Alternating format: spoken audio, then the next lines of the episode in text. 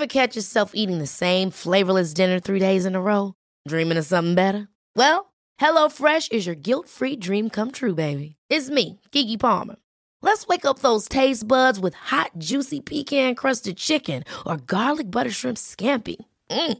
Hello Fresh. Stop dreaming of all the delicious possibilities and dig in at HelloFresh.com. Let's get this dinner party started.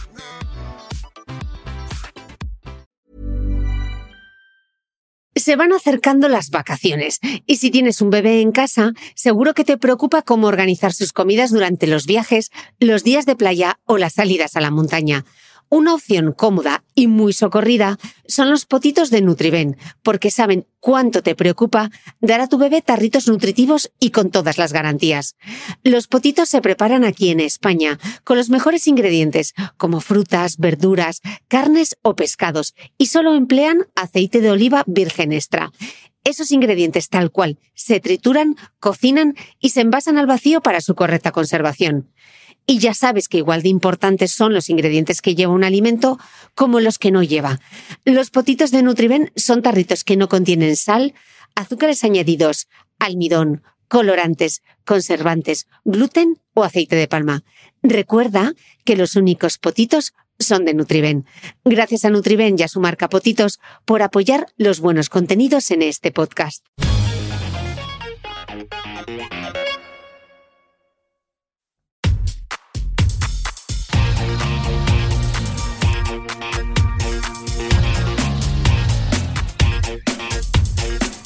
Hola, soy Cristina Mitre, periodista y autora del blog de Beauty Mail. Bienvenidos a mi podcast, donde todas las semanas charlaré con los mejores expertos de la cosmética, la nutrición, el fitness y el bienestar, para que te sientas bien y te veas mejor. Bienvenidos todos a un nuevo capítulo del podcast y estoy en Madrid que me he colado en las malas Madres House porque me han dejado el espacio para poder entrevistar y grabar un nuevo podcast. Ya sabéis que he venido, me he cogido ese vuelo directo Madrid-Lisboa Lisboa-Madrid arrastrando maleta por el aeropuerto porque ha sido difícil cuadrar agendas con mi, con mi siguiente entrevistada, pero lo hemos logrado. Yo en Lisboa, ella en Almería y nos hemos encontrado en Madrid. Lidia Romero, Bienvenida, por fin lo hemos logrado. Lo hemos logrado. Lo hemos logrado.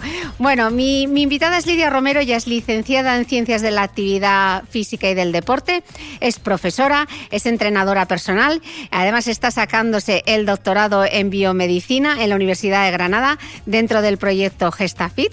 Es además directora y fundadora de OWA, Only About Women Academy.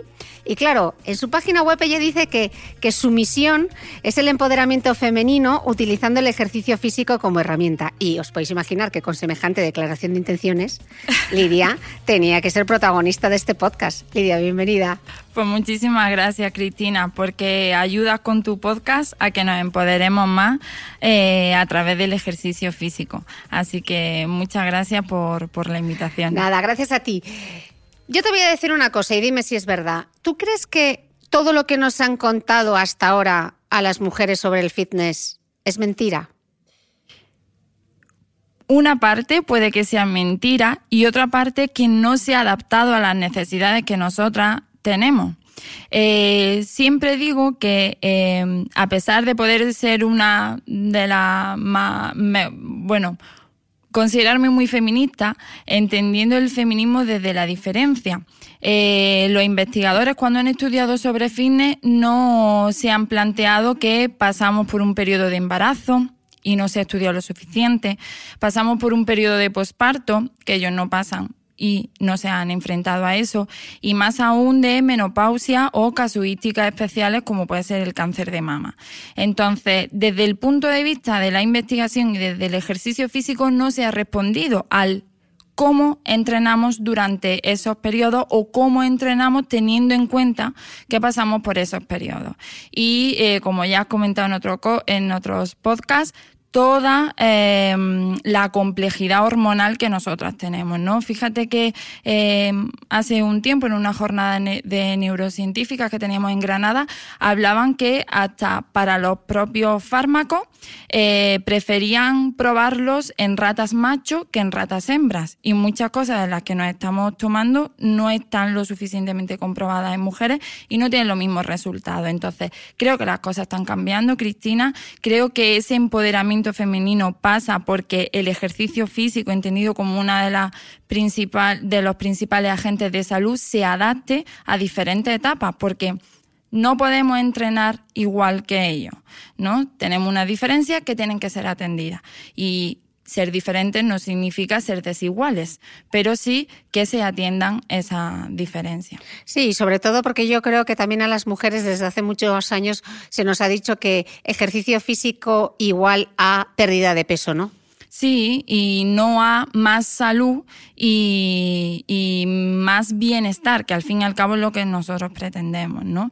Y bueno, esos ítems que, que se nos han dado, más allá de mmm, corre, más allá de, eh, bueno, pues tú cuatro pesas que encima si son rosas, mejor, ¿no? Y, y bueno, hay que... Hay Clases que colectivas de GAP, ¿no? Exactamente. Como si eso fuese suficiente, ¿no? A la hora de entrenar. Y no lo es. Y más. Eh, ¿Por qué no lo es? Claro, porque puede que se queden, eh, sea un estímulo insuficiente para lo que nosotros necesitamos. Pongamos el ejemplo de que estamos en menopausia, que colágeno y elastina caen, ¿vale? Entonces, eh, el trabajo de fuerza que hagamos en este periodo no basta con 15 repeticiones de un ejercicio de glúteo X. Hay que meter más carga entendida, en este caso, eh, cuando se guíe por un profesional adecuado, eh, más carga entendida en el peso, eh, como más peso realizando X ejercicio adecuado. O al igual, esa mm, mujer que puede ir a sus clases de GAP, pero acaba de salir de un parto. ¿Todos los ejercicios que hacen en esa clase colectiva pueden ser adecuados? Pues probablemente no. Claro, no se tiene en cuenta esa realidad propia de la mujer, ni ese eh, ambiente hormonal muchas veces tampoco, ¿no? Ni a la hora de investigar ni a la hora de prescribir ejercicio. Exacto. Mm. Es que una cosa tan básica como que hay diferentes tipos de parto, que vaya a tu clase dirigida después del parto y que no te pregunten, bueno, ¿y qué parto has tenido? Porque no es lo mismo meterte en una clase de GAP con una cesárea reciente o que haya sido un parto vaginal sin complicaciones o que haya una intervención quirúrgica a nivel de, suelo pélvico. Entonces, eh, yo siempre digo que algo es mejor que no hacer nada, pero eh, hacer algo que necesite específicamente es lo más adecuado. Eh, has participado en, en el informe Faros de ejercicio físico y embarazo que os voy a dejar el link en las notas del podcast. Ya sabéis que las notas del podcast están en mi blog, en The Beauty Mail. Eh, este es un informe elaborado por el Hospital San Joan de Deu y la verdad que es absolutamente maravilloso para comprender muchísimas cosas sobre el deporte femenino y por qué es importante que las mujeres hagamos ejercicio. Y en, este texto, tú has hecho la parte de, de embarazo y de posparto. Decís que eh, hay muchas creencias erróneas sobre los riesgos que supone el ejercicio físico durante la gestación. ¿Cuáles son esas creencias erróneas? Prim- la primera creencia errónea creo mm, que viene porque la embarazada entiende que es más seguro estar activa, o sea, estar inactiva, perdón, ser sedentaria, a estar activa y eh, entrenando o al menos eh, haciendo actividad física. Y yo hago aquí un inciso para que, que todas nos podáis entender. Es eh, quizá no todo el mundo tiene que entrenar como si corriera maratones durante el embarazo, pero ya sí que las entidades se posicionan y dicen que como mínimo tienen que caminar 150 minutos a la semana. Y no puede ser que si antes no cumplías esas pautas, ahora no las llegues a cumplir. Porque es que además ya tenemos numerosos estudios y en los últimos años cada vez son más que se asocian con mejores resultados en el momento del parto, mejores adaptaciones a nivel fetal, es decir, eh, e, está el miedo de que hay que el bebé vaya que sufra o que salga más pequeño. Pues no es así. Se ha visto que el peso es más óptimo en aquellas mujeres que se mantienen activas. O sea que hay suficiente evidencia científica de primer nivel como para demostrar que no solamente es recomendable, sino que es obligatorio moverse durante el embarazo. 150 eh, minutos de caminar, eso es el mínimo. El mínimo, efectivamente. Muy bien. Eh, que especifiquemos eso como tal, es el mínimo. Claro, si tú superabas esos 150 minutos y encima ya tenías un hábito de entrenamiento, lo que hay que hacer es adaptar ese tipo de entrenamiento. Pero si no hacías nada, de forma gradual debes de llegar a esos 150 minutos porque el no hacer absolutamente nada eh, puede llevarte a una pérdida de la condición física, es decir, que tú, tus niveles de fuerza, tus niveles de, eh, a nivel cardiovascular y tus niveles de flexibilidad tienen que ser los adecuados, porque si no, eso se asocia con eh, diferentes riesgos, incluso a nivel de mortalidad. Tenemos que tener una cosa clara y es que el sedentarismo se considera la cuarta causa de mortalidad en el mundo. Por lo tanto, debemos de permanecer activas. Es lo mismo estar activas, salir a caminar, que entrenar. No, no es lo mismo. Nosotros en el ámbito del ejercicio físico hacemos una diferencia y que creo que es importante que la mujer de a pie entienda. Y es que una cosa es la actividad física, que es aquella actividad que puede ser desde bailar, desde limpiar la casa. Moverte. Exacto, moverte en general a entrenar, que el ejercicio físico es aquella actividad física ya pautada y prescrita en el tiempo. Eh, moverse siempre va a dar más salud a nivel mm, materno-fetal, tanto de mamá como de bebé. Y entrenar, hay algún estudio hecho ya donde nos dice que aquellas que siguen un programa de entrenamiento más allá que la recomendación de los 150 minutos, también tiene otra eh, mejora. Por lo tanto, si no hacen nada, ponte el objetivo de caminar 150 minutos. Y 150 minutos caminando, no mirando escaparates. O sea, 150 minutos de eh, sudar un poquito, que se eleve un poquito el pulso, ¿no? Totalmente.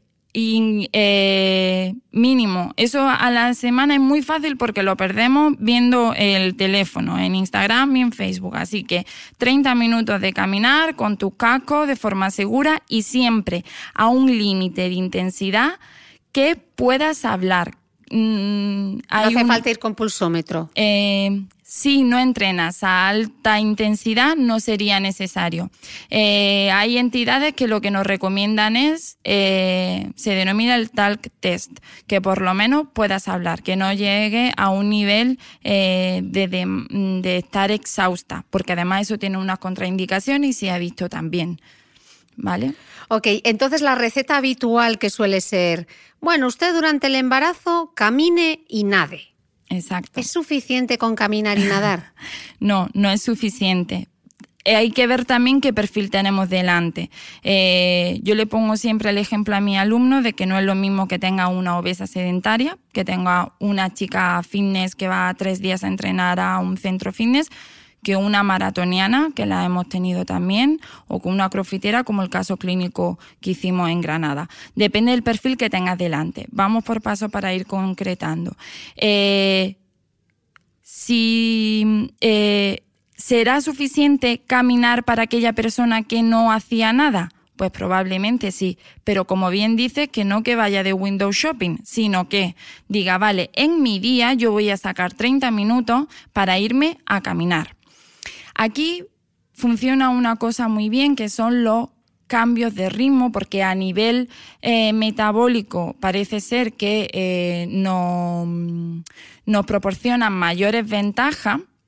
Eh, hay que ver también, no hay estudios específicos de caminar y caminar con cambios de ritmo y ver los efectos que produce a nivel de salud materno-fetal, pero sí lo vemos ya en obesos, por ejemplo, en sobrepeso. Entonces, cambios de ritmo es un rápido, despacio, rápido, despacio. Exacto, rápido, despacio. Yo lo que le digo a ellas es que vayan, pues, mm, un minuto suave, 30 segundos, amplía tú eh, amplía tu ritmo, amplía tu eh, Zancada. zancada, exactamente, ¿vale? Incluso aquí podemos ya meter para aquellas mamis runners que nos escuchen los cacos, caminar Claro, y correr, correr, caminar, ¿vale? correr. Sobre todo porque a nivel de suelo pélvico podría tener eh, algún podría tener, no, tiene un inconveniente que luego hablamos si, si quiere. Entonces, aquellas que no hacían nada, caminar. Obligatorio. Caminar. Media hora al día, Exacto. intenso y si es con cambios de ritmo, muchísimo mejor. Exacto, de Vale. hecho, eh, en- estamos de suerte porque en noviembre, finales de noviembre, diciembre, eh, la Sociedad Canadiense de Ejercicio Físico, que es una de las más importantes, eh, sacaron unas nuevas recomendaciones de ejercicio físico y de actividad física basadas en 20 revisiones sistemáticas, que es como lo más, una eh, revista que El nosotros... estudio de los estudios, vamos. Exacto, exacto. Eh, algunos incluso con metaanálisis. Pues bien, eh, ahí se seguían posicionando de que era eh, casi obligatorio, más allá mandatorio, que todas aquellas mujeres hicieran mínimo esos 30 minutos. Es más, para aquellas que tengan miedo de decir, ay, pero si no hacía nada, pues se posicionaban diciendo que en inactivas que lo debían de hacer, en obesas que lo debían de hacer y en obesidad y sobrepeso. Y aquellas que habían tenido un patrón de diabetes gestacional o que ya tuvieran diabetes gestacional tenían que hacerla. Así que esos 150 minutos por ahí. Ahora, que tú ya entrenabas al preguntarme... Siguiente nivel. Exacto. Eh, pues no solo vamos a caminar, vamos a meter en nuestra semana y, en- y además esto igualmente entidades como el Colegio Americano de Obstetras y Ginecólogos, la Sociedad Canadiense o el Colegio Americano de Ciencia de mm, Medicina Deportiva igualmente dicen que el mejor tipo de entrenamiento es el concurrente. ¿Esto qué significa? Que durante la semana tú mezcles tus sesiones de fuerza con tus sesiones de aeróbico. Ya sabía yo que la fuerza iba a salir por algún lado. Tenía que salir. Ya os lo he dicho, que la fuerza es el mejor entrenamiento. Además, además de verdad, y es que se, se posicionan tal cual, que no solo sea aeróbico, sino eh, fuerza y aeróbico. O sea, que una embarazada, eso de que no puede coger peso, Para nada, para nada. De hecho, eh, uno de mm, es un caso clínico y esto lo digo porque hay que mm, tratarlo como tal. Solo una persona y una crofitera eh, analizada, pero hicimos un caso clínico con un médico deportivo, el doctor Ángel Gutiérrez y una ginecóloga que yo le digo con mucho cariño que es una bata blanca con zapatillas de las que necesitamos más. Eh, hicimos en Granada un caso clínico donde eh, vimos que, eh, bueno, donde se observó que esta chica que competía en games y demás en un peso muerto llegó a levantar hasta 120 kilos y no se alteraba la respuesta fetal del, eh, del feto. Vale, pero para Era alguien como yo, que no levanta 120 kilos, pero que hace ejercicio, eh, que corre, eh, no tiene por qué correr maratones, eh, una mujer activa, que tiene el deporte integrado en su día a día, estamos diciendo los 150 minutos sí o sí y además ejercicio de fuerza. Pero ¿qué tipo de entrenamiento de fuerza? El tipo de entrenamiento de fuerza está pautado específicamente y voy a ir paso a paso para que la gente lo entienda. Tenemos que meter ejercicio de la cadena posterior, por ejemplo, peso Isquiotibiales, muerto, glúteo. exacto, ejercicio de glúteo, monster walking, todos estos ejercicios los tenemos que meter obligatoriamente porque nuestro centro de la gravedad se va hacia adelante y nuestro culete se inactiva durante este periodo. Yo siempre le digo que tenemos que tener el culo que nunca hemos tenido durante el embarazo, ¿vale? O sea que el culo, que- o sea, el, el culo que desafía la gravedad es para el embarazo y no para el verano, ¿no? Totalmente, totalmente. Además es que muchas de las ciáticas que se denominan falsas ciáticas del embarazo vienen porque el glúteo no absorbe de forma adecuada o no se activa de forma adecuada eh, durante este periodo. Entonces tenemos que entrenar nuestro glúteo. ¿Y cómo se trabaja ese glúteo? Eh, pues podemos hacer desde ejercicios como el peso mu- muerto, monster walking, sentadilla lo mete también, pero en, en menos, en menos implicación. Eh, se me ocurren, no sé, muchas variantes. Ojo, Siempre vamos a intentar trabajar en una posición de bipedestación, no tumbada sobre el suelo, porque eso sí sería un riesgo, ¿vale? Si se nos ocurre trabajar el glúteo con un puente de glúteos, sería una contraindicación. O sea, siempre de pie, nunca tumbada, ¿no? Exacto, o de cuadrupedia. Por ejemplo, patadas de glúteo también podríamos hacer siempre que esa mujer haga la patada de glúteo bien, porque si no, recaería más dolor sobre el lumbar. Entonces, nuestra cadena extensora tiene que estar fuerte. Además, si queremos hacer una transferencia al, parto fisiológico y en movimiento, nuestra cadena anterior, cuádriceps, tiene que estar también fuerte para que en el momento del parto aguantemos toda esa transición de movimiento tenemos que nuestra chepita, lo que a nivel técnico llamamos cifosis dorsal, se va hacia adelante. Entonces tenemos que meter ejercicios como remo, ejercicios de tracción, tanto a nivel horizontal como que vengan desde arriba, poleas altas, eh, todo eso tenemos que meterlo. Y después vamos a estar empujando un carrito. Por lo tanto, tenemos que meter empujes, flexiones adaptadas, todo eso lo tenemos que meter, pero que hagamos realmente los ejercicios bien para que eh, no sean nuestros trapecios quien se genere todo eso. ¿Y a qué intensidad y qué tip, cuántas repeticiones hay que hacer, con cuánto peso? Ya sé que siempre esto tiene que ser pautado por un licenciado en ciencias de la actividad física y que además controle de embarazo y control de entrenamiento de la mujer, me imagino. Sí, sí, sí, es em, necesario. Pero claro, una regla, eh, alguna cosa genérica que podamos, ya sé que no se puede generalizar y dar recetas, pero bueno, más o menos se puede tener em, un workout, podríamos diseñar así un workout de embarazada muy genérico, pero para que nos hiciésemos una idea. Sí, eh, respondiéndote por partes para que no se nos olvide nada respecto a las repeticiones. Si soy una chica que voy a una sala de fitness y suelo moverme entre las 12 y las 15 repeticiones, voy a poder seguir eh, entrenando entre 12 y 15 repeticiones y eh, mis tres series de ese ejercicio si hago ese entrenamiento estándar. En cuanto a la intensidad, hay estudios que han visto que no se puede superar el 90% de la frecuencia cardíaca de reserva de la mami, porque entonces el bebé entraría en una bradicardia. Pero es que, Cristina, de eso a trabajar por todo lo que hay por debajo del 90% podemos hacer muchas cosas. Mi consejo para un podcast, para que las mamis nos entiendan, es en una escala del 1 al 10, no superes el 8, no me supere el 8, quédate siempre trabajando en un ratio del 1 al 7, 8, ¿vale? Y esto siempre se lo vamos a decir a esa mujer activa, como decíamos, si no hacían nada, no te voy a poner a hacer eso directamente, pero si ya lo hacías, estate tranquila que estás trabajando en un rango seguro. Y en cuanto al workout que me dice mm. ideal, eh, para una embarazada tenemos que empezar con nuestro calentamiento, que vamos a comenzarlo con una liberación que nosotros llamamos miofacial. Ponte una pelotilla en el culillo y libera esa zona que estaba cargada, que te molesta. Ponte un foam roller en toda la zona lumbar y libérala. Y luego movilizar. Tenemos que movilizar la pelvis y es muy importante porque del 49 al 59% de las mujeres embarazadas padecen de dolor lumbar. Entonces, pelvis hacia adelante y hacia atrás, pelvis a los lados, exacto.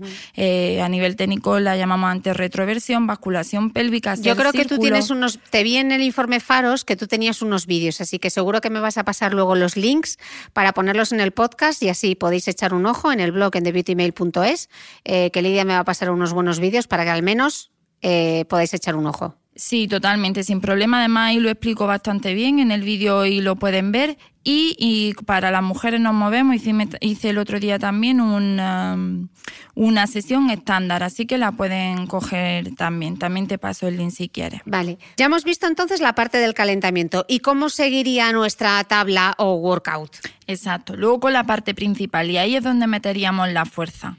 ¿Cómo podemos meter la fuerza? Pues hacernos un circuito de cinco ejercicios, por ejemplo, Uno, una sentadilla para nuestra cadena anterior. Dos, podemos hacer un remo horizontal para eh, nuestra cifosis dorsal, nuestra chipita que hemos dicho que iba cada vez eh, a más.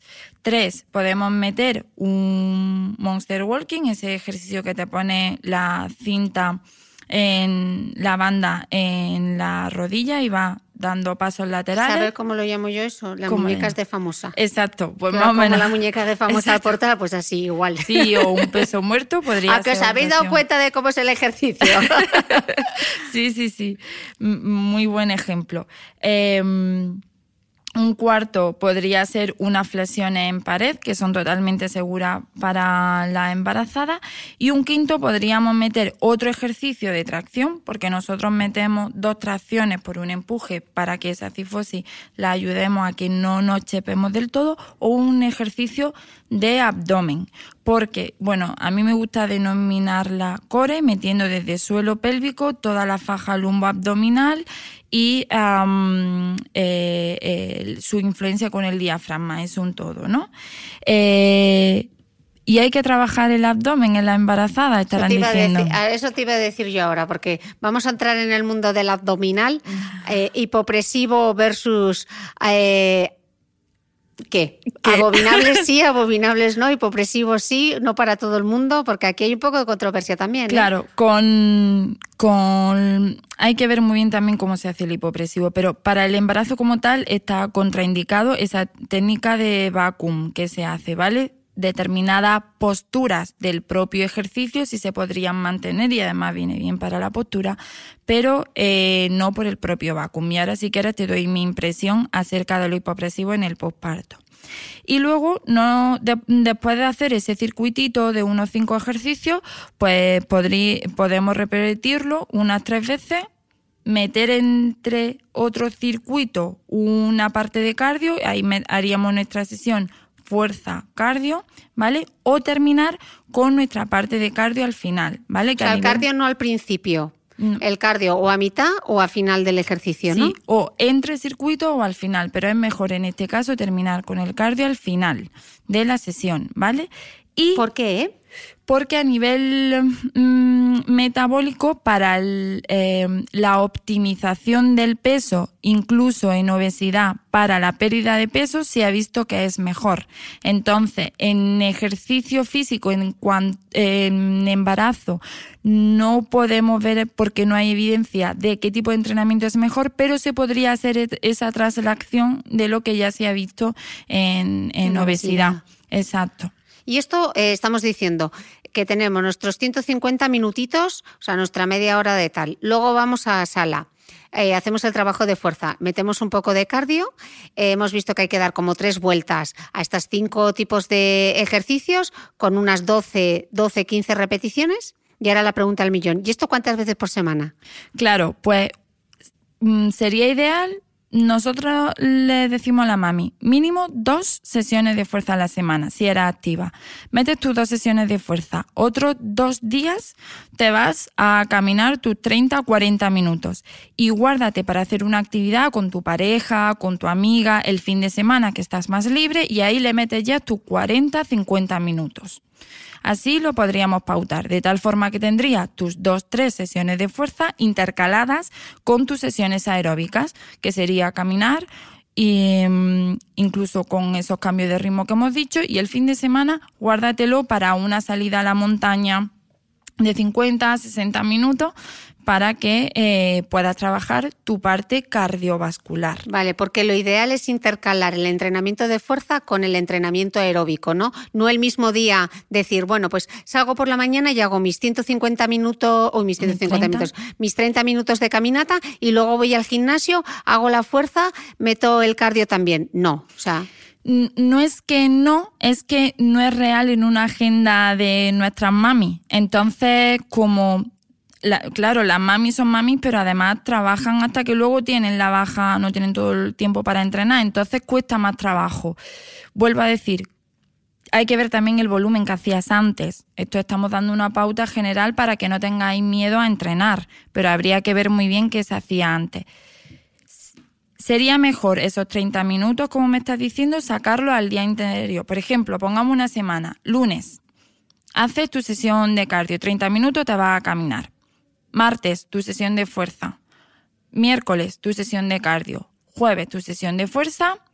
Viernes, o bien descansa o camina 30 minutos. Por caminar y completar esos 150 minutos siempre te va a hacer bien. Y luego llega el fin de semana y tu caminata de, de 50 a 60 minutos.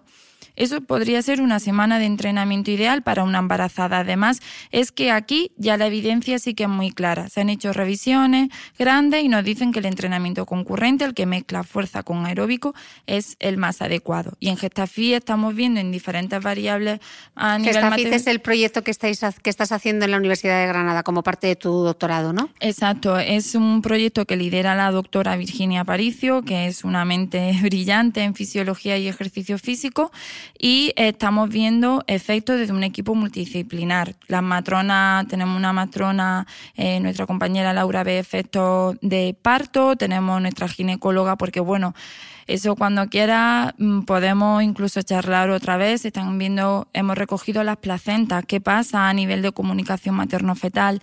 Ya se ha publicado la doctora Virginia con el resto del equipo los efectos en la leche. Cristina, que estamos viendo que aquellas mujeres que han entrenado tienen una leche menos eh, inflamatoria, es decir, eh, más sana para que podamos entenderla, ¿no? Eh, ¿Y qué otras cosas estáis viendo ya que pueda haber evidencia en este estudio? Eh, respecto a Gestafe, ahora mismo publicado, tenemos lo de la leche, eh, tenemos otros datos a nivel em, exploratorio, pero que todavía no, no podemos decir porque no están publicados. Sí se ha visto, mi compañera Laura ha visto también, que aquellas que se mantenían más activas, en sangre de, cordón umbilical era mejor también. Entonces, a nivel fetal estamos viendo eh, beneficios ahí también. Si quieres, te puedo dejar luego los artículos para que la gente lo, pueda ver, porque eso está ya publicado en revistas científicas. Pero lo de la leche es súper interesante porque no se había analizado antes. Y marcadores tumorales como el TNF-alfa no salen menos expresados. Entonces, es muy bonito saber que nuestro entrenamiento no solo ayuda a la mamá, sino a la futura generación que ya está viniendo, porque el alimento ya es mejor.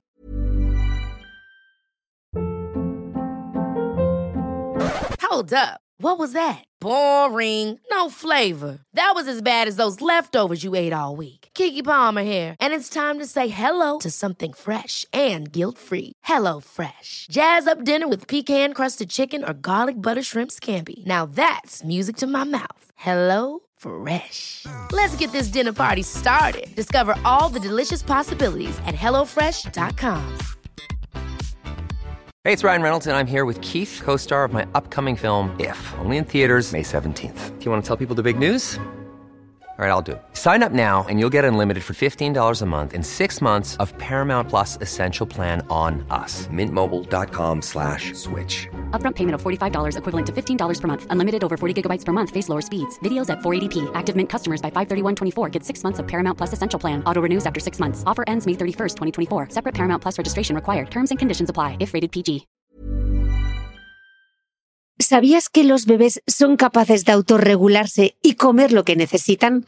Hasta el primer año, la leche ha de ser su alimento principal, bien sea lactancia materna o artificial, y poco a poco podrán ir probando diferentes texturas y alimentos. Ahora, con buena temperatura, a todos nos gusta salir más de casa, y en verano pasamos mucho tiempo fuera, en la playa, la montaña o recorriendo el mundo. Si tienes un bebé que ya ha empezado con la alimentación complementaria, para esos momentos puedes contar con los diferentes tarritos que ofrece Potitos. Hay recetas para bebés desde 4 y 6 meses y solo llevan ingredientes como frutas, verduras, carnes o pescados que se trituran y se envasan tal cual. Los potitos de Nutriben son tarritos seguros, fáciles de conservar y transportar, ya que no necesitan refrigeración, tan solo mantenerse en un lugar fresco. Se calientan en microondas o al baño María, sin conservantes ni azúcares añadidos. Gracias a Nutriben y a su marca Potitos por ser nuestro mecenas del mes.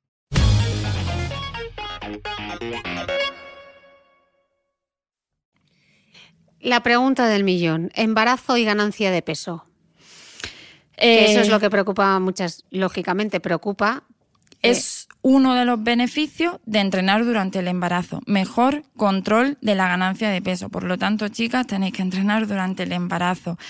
Todo lo que estamos viendo, todo lo que está saliendo es que Cristina, estamos las mujeres, igual que el ser humano, diseñados para movernos. Estamos en una sociedad que cada vez estamos más sentadas. Lo que hay que ver es que no todo se puede hacer, no se puede hacer lo que te venga en gana, pero si está bien dosificado y bien pautado, podemos y debemos movernos. ¿Qué está, mm, hablando de lo que no se puede hacer, realmente qué hay contraindicado? Vale, están contraindicados. Eh, algunos ejercicios como todo aquello que sea un supino prolongado y más si la mujer, es decir, tumbado boca arriba.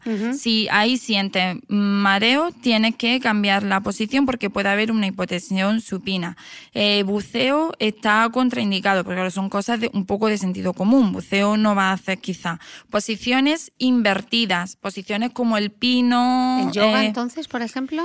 Diferentes posiciones de yoga deberían estar contraindicadas y yo ahí me posiciono y muy seria porque no sabemos eh, los fluidos a nivel de líquido amniótico y demás, cómo pueden... Las invertidas, ¿no? De repente. Claro, todas las posiciones invertidas están, contra, eh, están contraindicadas y se recogen como tal. Eh, equitación también, pues porque te puedes caer del, del caballo. Luego es gracioso ver que aparece esquiar cuesta abajo, no cuesta arriba. ¿Por qué? ¿Por qué? Pues porque te, te puedas caer. Te puedes que no, un golpe. puede haber un trauma fetal. raquetas podrás hacerlo, pero esquiar no. Pues claro, no, tampoco, ¿no? Exacto, es por eso, es por el riesgo de, de, trauma fetal. Es curioso también, como te dicen, se prohíbe eh, hacer bicicleta en la calle, pero sí puede hacer bicicleta estática.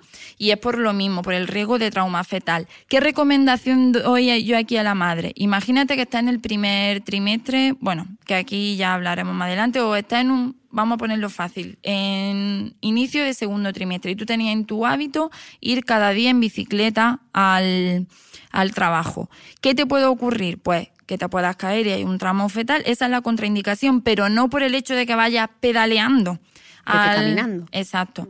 O vete caminando o simplemente vete por una zona más segura que no te puedas caer. El yoga, por ejemplo, el Bikram yoga. Contraindicado. Todo lo que es en altas temperaturas, hot yoga, hot pilates, Bikram, contraindicado por la alta temperatura. ¿Y el pilates?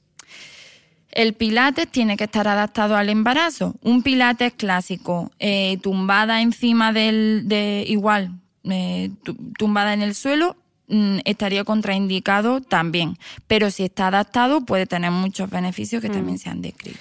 En el informe Faros eh, sois súper críticas con el reposo total, a esas embarazadas que les, que les mandan reposar total. ¿Por qué? Porque eh, en el 2015 el Colegio Americano de Obstetra y Ginecólogos dijo que el reposo absoluto debía de evitarse en todas las embarazadas, porque eso llevaba a una desmineralización ósea, a una pérdida de masa muscular, había mayor riesgo de tromboembolismo, ¿vale? Y además una pérdida de la condición física. La condición física eh, se ha asociado con todas las causas, previene todas las causas de mortalidad, por lo tanto no va a ser menos durante este periodo hay que seguir manteniéndose activas. Mm. Eh, Lidia, tú que trabajas con tantas mujeres, ¿cuáles son las dudas más habituales de las mujeres eh, y el entrenamiento durante el embarazo? La pregunta del millón. La pregunta del millón es... Eh, he cogido un hábito de entrenamiento, justo ahora estoy de la semana 5, me he hecho la prueba, me he quedado embarazada, ¿qué hago? En el primer trimestre no tengo ni idea. El primer trimestre es controvertido porque nadie tenemos ni idea. ¿Qué quiero decir con esto?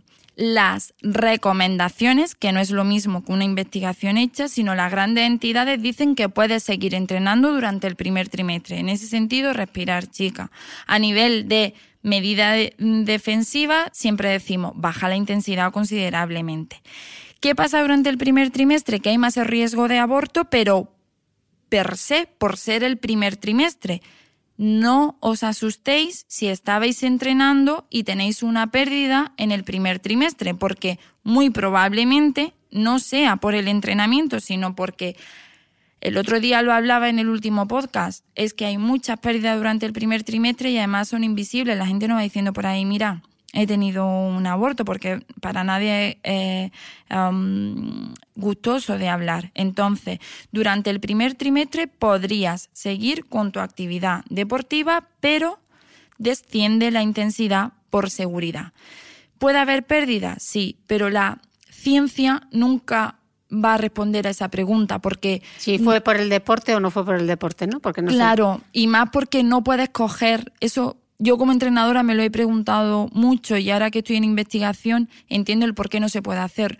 No, no puedes reclutar. Nosotros reclutamos embarazadas en el hospital cuando pasan la ECO 12. Tú no puedes antes decir, venga, vamos, venid a mí si os quedáis embarazadas es inviable. Entonces, simplemente con seguridad, por tu seguridad baja, que te sientas bien. Es el momento durante el embarazo de escucharse, no hagas nada que veas que te lleve a un nivel eh, demasiado alto, es el momento de, mm, de sentirte mejor y de alargar tu vida deportiva, pero no es el momento de sacar ningún pico de fitness ahora durante el embarazo. Sí, pero por otro lado tampoco es el cuando te dicen, bueno, es que el embarazo no es el mejor momento para empezar con la actividad física. Mentira. mentira, totalmente. Y además ahí me posiciono. Mentira. Es más, estos mismos que decían lo del reposo absoluto también decían que es el mejor momento y que los tetra y los ginecólogos deberían de animar a que toda mujer comenzara mínimo a ser activa. Volvemos a lo mismo quizá no va a empezar con una sesión de fuerza de la que estamos hablando, pero sí que llega a esos 150 minutos.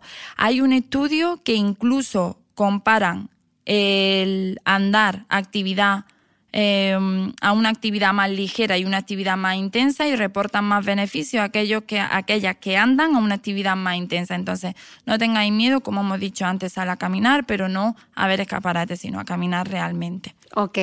Em, ¿Se puede prevenir de alguna manera eh, el desgarro o, la, o que te terminen haciendo una episiotomía? ¿Hay algo que se pueda hacer? Vale, estamos hablando de cosas diferentes. Una episiotomía en, ocasión y por desgracia depende del sanitario que te toque. ¿Vale? Es algo eh, tremendamente quirúrgico. Sin embargo, a nivel de desgarro, sí se ha visto que el masaje perineal que nos hace la fisio y sin ella no podríamos trabajar los entrenadores especialistas en embarazo y posparto, trabajamos de la mano. Eh, masaje perineal y dilatadores vaginales. ¿Qué son los dilatadores vaginales? Pues por ejemplo el epinó, ¿vale? Que es como un globito que se introduce por la vagina y las fisios van en función de la tolerancia del dolor y del tejido, van inflándolo. Entonces eh, pueden llegar incluso hasta los 12-14 centímetros de la cabecita del bebé. Y eso prepara todo el tejido para que haya menos posibilidad de desgarro, ¿vale? Entonces, cuando estéis en la última etapa, sobre todo a, partir de la semana 34-36, iros a un buen fisio especialista en obstetricia y gine y que os haga un masaje perineal que seguro va a tener otras herramientas como el epinó y, y otras parecidas. ¿Y el suelo pélvico y el embarazo? Que esto es un temazo. Esto es un temazo. Eh, a ver, el suelo pélvico lo tenemos que cuidar siempre, todas las mujeres. Igual que vamos al fisio para quitarnos una contractura en la espalda, deberíamos ir a nuestra fisio y ginecología que, ve bien, que vea bien que está el suelo pélvico. Ahora, durante el embarazo hasta la semana 34-36, hasta 34-36 es necesario entrenar el tono. ¿Por qué? Porque mi útero está creciendo y el peso sobre el suelo pélvico es mayor. Además, ahí sí que hay ya evidencia donde nos dicen que las contracciones voluntarias de suelo pélvico durante el embarazo previenen la incontinencia urinaria durante el mismo y tras el parto. Por lo tanto, hay que entrenar el em, suelo pélvico. Nosotros, cuando lo metes en tu sesión de entrenamiento? En el calentamiento, ¿vale? Siempre mete em, tu contracción voluntaria de suelo pélvico. Un Kegel, ¿no? Hacer un Kegel, exacto. Y eh, entrenando. ¿Cuál sería el truco? Yo siempre le decimos a ella que imaginen que cojan una cereza y que abrazan a su bebé. Está haciendo una sentadilla, ¿vale? Pues te doy el truco de la regla de la E. exhala en el esfuerzo para evitar la valsalva. La valsalva es un bloqueo de la respiración, ¿vale? Entonces yo voy a inhalar mientras bajo en la sentadilla y luego cuando sube voy a soltar el aire y voy a imaginar que cojo una cerecilla con los labios de la vagina y voy a abrazar el bebé. Es como si con la barriguita. yo estoy pensando, a ver, a ver, a ver. O sea, he bajado bien, he, subido bien, pero en la cereza me he perdido. Venga, a ver, venga. Vamos a verlo. A ver. Eh, hagámoslo sin movimiento. Primero fuera. Tú lo podemos hacer además ahora todas. Venga. Mm, visualizamos una cereza por fuera de los labios de la vagina, ¿vale? La introducimos y la cogemos. La tenemos ahí cogida. Ahora, ¿vale? Vuélvela a soltar. Tenemos la cereza. Bien. lo tengo. Bien. Y ahora, ¿qué es abrazar al bebé con nuestra barriguita? Pues imaginamos que estamos embarazadas y vamos a abrazarle. Es decir, vamos a meter la barriguita un poquito para adentro. El ombligo, como el llevando el ombligo hacia atrás, ¿no? Hacia atrás, exacto. Bien, pues relaja de nuevo y ahora lo vamos a unir las dos cosas. Coge la cerecilla y abraza al bebé ombliguillo hacia adentro. Esto para la que estéis embarazada va a ser mucho más fácil que para las que no estamos. Ahora lo he pillado, ahora lo he pillado. Venga, pues ahora un reto más, Mitre. Venga, Vamos a unirlo con la respiración. Vale. ¿Vale? Voy a inhalar sin activar nada y al exhalar cojo la cereza y abrazo al bebé, omblillo hacia adentro y hacia arriba. ¿Ahora ha salido? Me ha salido perfecto. Perfecto. Bien, pues ahora esta regla de la E la vamos a mover en una sentadilla. Ahora, último reto. Nos imaginamos haciendo una sentadilla, bajamos, estamos inhalando, relajando. Vale, y ahora al subir, cogemos la cerecilla y abrazamos a nuestro bebé. Y eso es lo que denominamos patrón de integración para evitar la valsalva. Lo que estaría contraindicado es que tú, por querer subir más kilos, aprietes y bloquees la respiración, porque entonces estaríamos haciendo daño al suelo pélvico. De esta forma. Que esto es aplicable perfectamente, tengas un embarazo o no tengas un embarazo. para todas, para, todas. Mira, igual que eso, y eso daría tema para otro podcast, cuando entrenamos con cinturones. Para mí es una aberración Los ver una mujer y las fajas. Por Dios, que nadie se ponga una faja. Totalmente. Qué manía con la faja. La, sigo viendo en el gimnasio, ¿eh? Sí, sí, sí. Nos no, llevamos las manos a la cabeza cuando las ves. Y va. Eh, yo soy la primera que defiendo que a más edad, entre comillas, más, más los coja. Muy bien. Pero. Eh, por coger un kilillo o dos más que con el cinturón mm, te va a ayudar a coger más peso, ¿qué repercusiones tiene acerca de nuestro suelo pélvico que lo está dañando mucho? Quítate el cinturón, integra tu regla de la E, evita las valsalvas y ten un suelo pélvico eh, óptimo. Fíjate que digo óptimo, no digo con mucho tono, porque mm. tan malo es tenerlo con mucho tono que con poco tono. Por eso eh, vuelvo a, remarcar que vayamos a nuestra fisio, que nos diga exactamente cómo está nuestro suelo pélvico, porque esto que yo estoy indicando, en principio, es una generalización que puede ser que para algunas mujeres no necesiten hacerlo de forma voluntaria. Porque si nuestro suelo pélvico estuviera bien, ese mecanismo de defensa lo, haría solo. De forma natural. Exacto, lo haría de forma natural. Pero la realidad es que, por ejemplo, durante el embarazo ya tenemos un exceso de presión y como en la última etapa sé que la fisio con el masaje perineal me va a quitar aquel exceso de tono que tenga, pues es mejor integrarlo con la regla del AE. Es fundamental meterlo en nuestros planes de entrenamiento, las que corremos todavía más. Eh, sé que te va a doler lo que voy a decir. Yo como runner también me cuesta. al suelo pélvico. No, no, no, no, no. Pero simplemente que no estamos diseñadas para correr muchos kilómetros. Entonces, ¿es que no podamos correr? No. Es que realicemos un entrenamiento compensatorio a nuestro running. Exacto. Entonces, ¿tú corres? Pues muy bien, pues antes dedícate antes o después, hacer tu ejercicio de suelo pélvico si lo necesitas. Ok.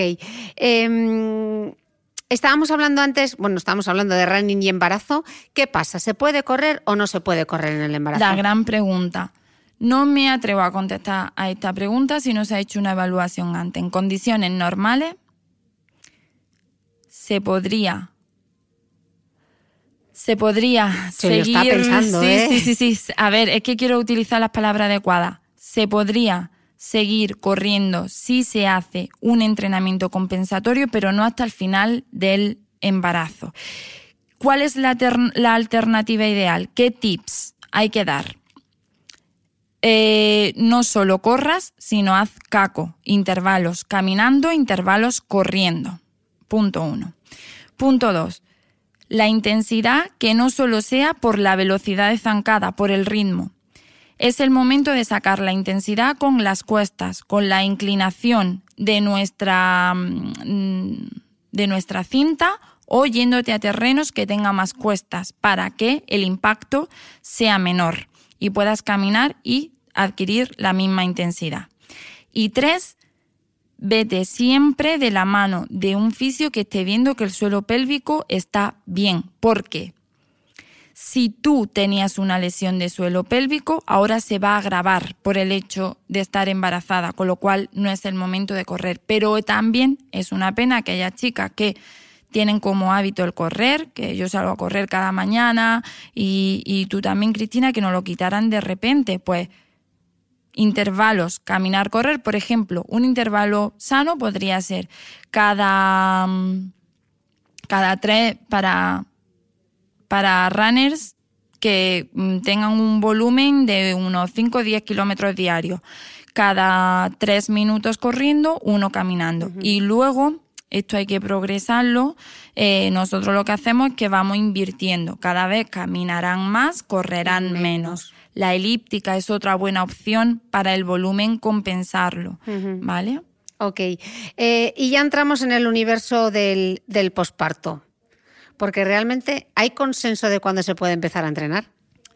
No. No, a ver, no porque depende del tipo de parto y depende de lo depende de los tipos de parto que hayas tenido y de cuántos partos hayas tenido antes. Pero vamos a intentar aclarar para no asustar a la mami. A mí me gusta decir que tras el parto lo que es cierto es que no se puede correr ni en el sentido literal ni figurativo de la palabra correr. Vale, vamos por, por pautas tú has pasado tu cuarentena, la fisio te hace tu revisión para ver cómo está el suelo pélvico, comenzamos a entrenar. Vamos a comenzar con el suelo pélvico, con la faja lumboabdominal y con el glúteo. Eh, y con un entrenamiento de fuerza, que si está bien pautado, porque no se puede hacer todo durante ese periodo, hay que ver muy bien qué hacemos. Si eh, es seguro, podríamos hacer fuerza y poco a poco evolucionando para llegar hasta correr. No hay un periodo exacto porque es que eh, va a depender mucho de cómo esté el suelo pélvico y la faja. No es lo mismo, Cristina, una mamá que haya tenido un parto vaginal eutóxico, es decir, ni instrumentado ni nada, que tenga 28 años, que haya tenido poco volumen y que no tenga diástasis y que su suelo pélvico esté bien. ahora. Claro, ahí la evolución iría mucho más rápido. Eh, si no, es que a nivel musculoesquelético hay autores que hablan hasta de seis años, un año de recuperación completa. Depende, pero claro, Pero esto no barra libre para no moverse. es- Ojo. exacto, ahí quiero decir que hay muchas cosas que se pueden hacer antes de correr, antes de una alta intensidad. Ahí es necesario trabajar muy, muy en equipo porque es que cada parto es mm, totalmente diferente. Y podemos, por Dios, eh, aclarar que la grasa abdominal que tenemos no se va a quemar haciendo abdominales. Uf, totalmente, totalmente y muy bueno que me haga esta pregunta porque es lo que las mamás hacen tras el parto. Quiero quitarme la barriga, me hincho a hacer abdominales. Ojo que el abdominal entendido como el crunch abdominal, es decir, aquel que clásico. el clásico, eh, no es para nada lo más recomendado tras el eh, parto. Todo se centra en el abdomen, pero hay que ver muy bien eh, qué tipo de trabajo se pauta. Suele ser un trabajo a nivel respiratorio, a nivel de activación, eh, bueno, es complejo. Nosotros llamamos a nivel sagital, a nivel frontal y por último a nivel transversal, pero asegurándose de que no haya un aumento de presión. Una cosa fácil para las mamis. Si yo con el ejercicio que estoy haciendo me veo el alien, que el alien lo que ellas dicen es cuando... La tripuca. Exacto. Eh, eh, el espacio que hay entre los restos del abdomen sale un pico, chica, ese ejercicio no es aconsejado para esa etapa donde estáis. Tenéis que dar un pasito atrás en ejercicios más fáciles, un entrenamiento específico. Estábamos hablando antes de la diástasis abdominal. Eh, que, que me lo han preguntado además a través del Instagram. ¿Qué es la diástasis abdominal y, y por qué se produce y cómo se trata? Vale.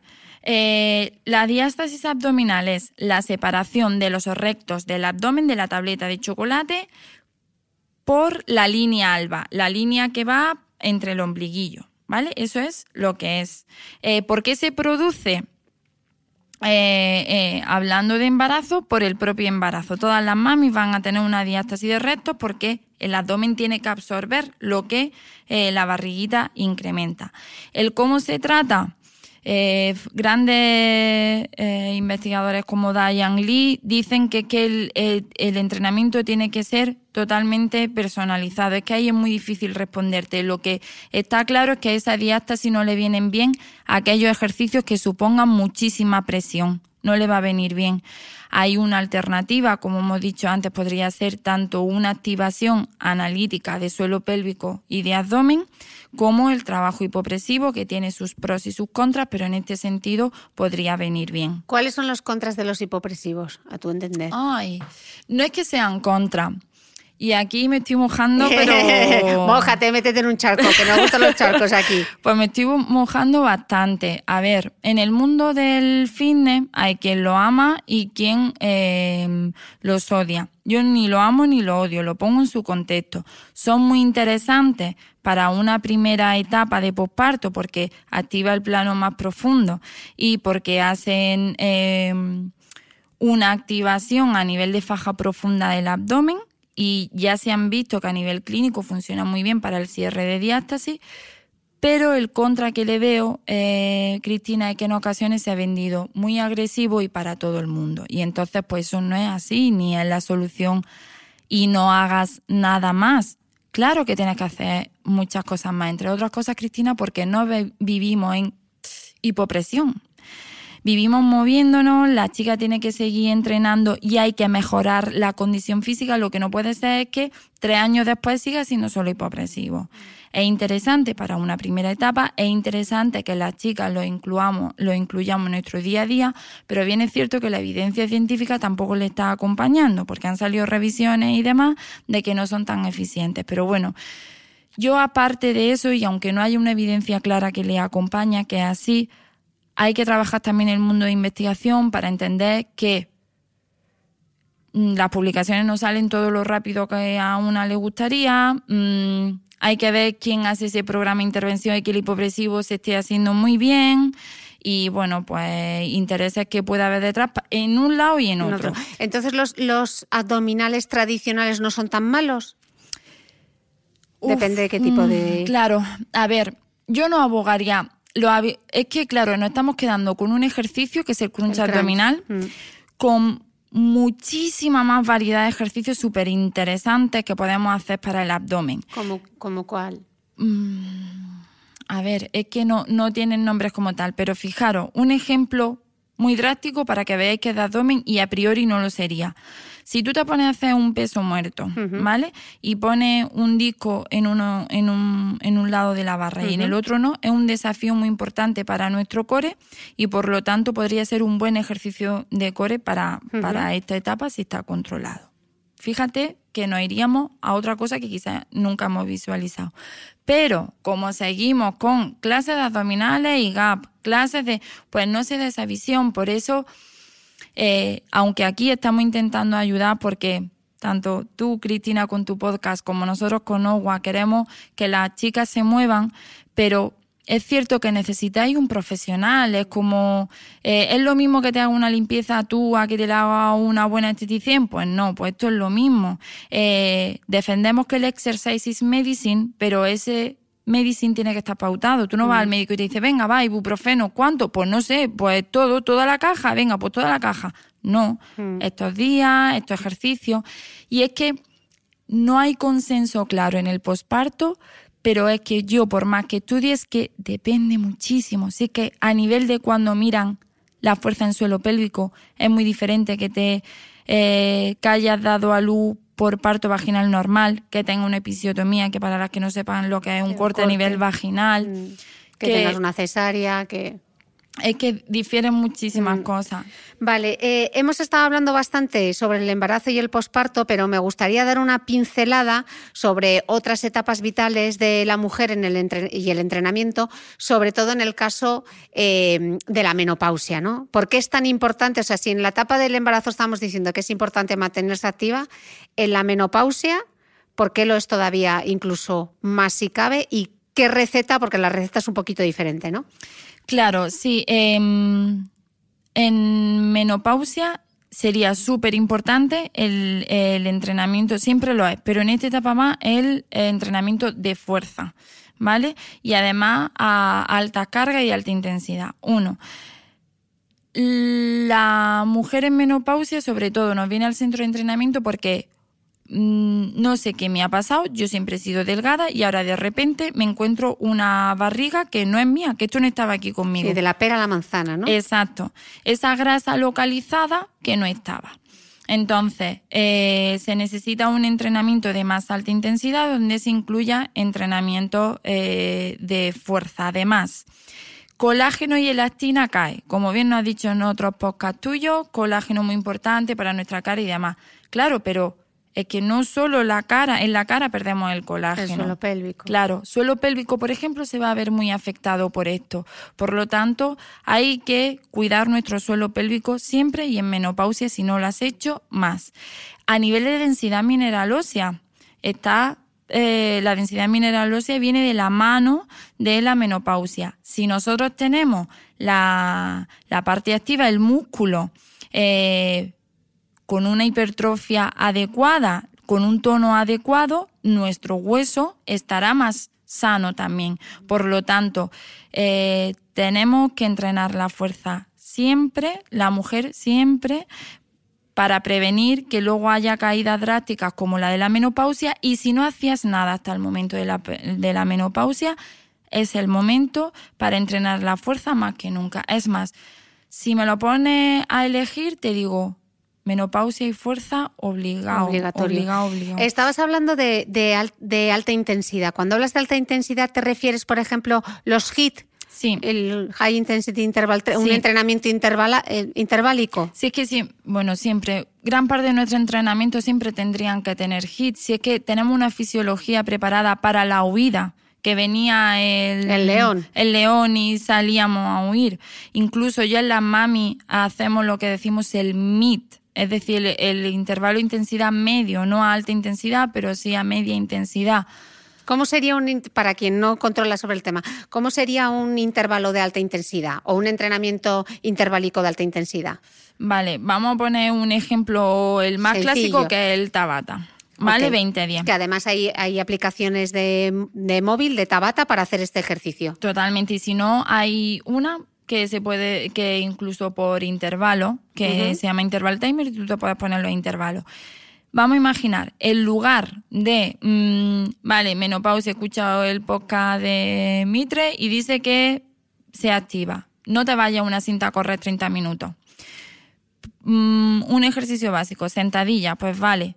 20 segundos voy a hacer todas las sentadillas que me quepan en esos 20 segundos, 10 segundos voy a descansar, otros 20 segundos hasta repetir 8 ciclos, 4 minutos por completo, ¿vale? Podría ser un, un, eh, un ejemplo de hit fácil. Ok. Y luego esto es, eh, lo puedes complicar todo lo que le quieras complicar.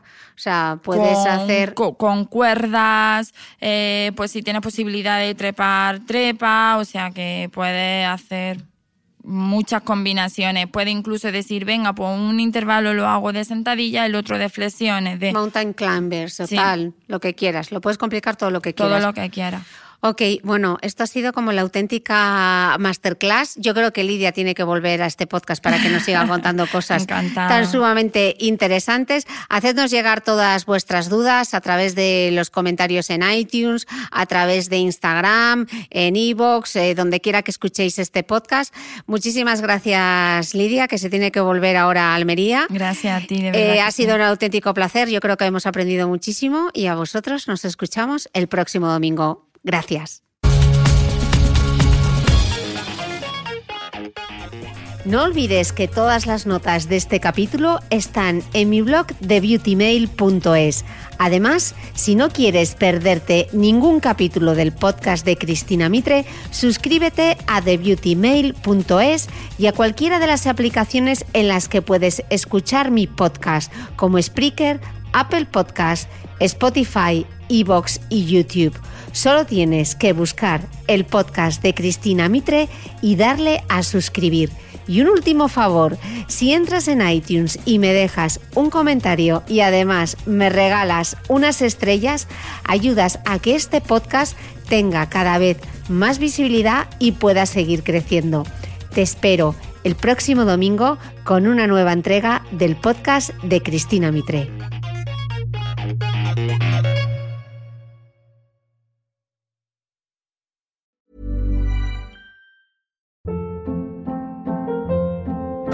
Hold up. What was that? Boring. No flavor. That was as bad as those leftovers you ate all week. Kiki Palmer here, and it's time to say hello to something fresh and guilt-free. Hello Fresh. Jazz up dinner with pecan-crusted chicken or garlic butter shrimp scampi. Now that's music to my mouth. Hello Fresh. Let's get this dinner party started. Discover all the delicious possibilities at hellofresh.com.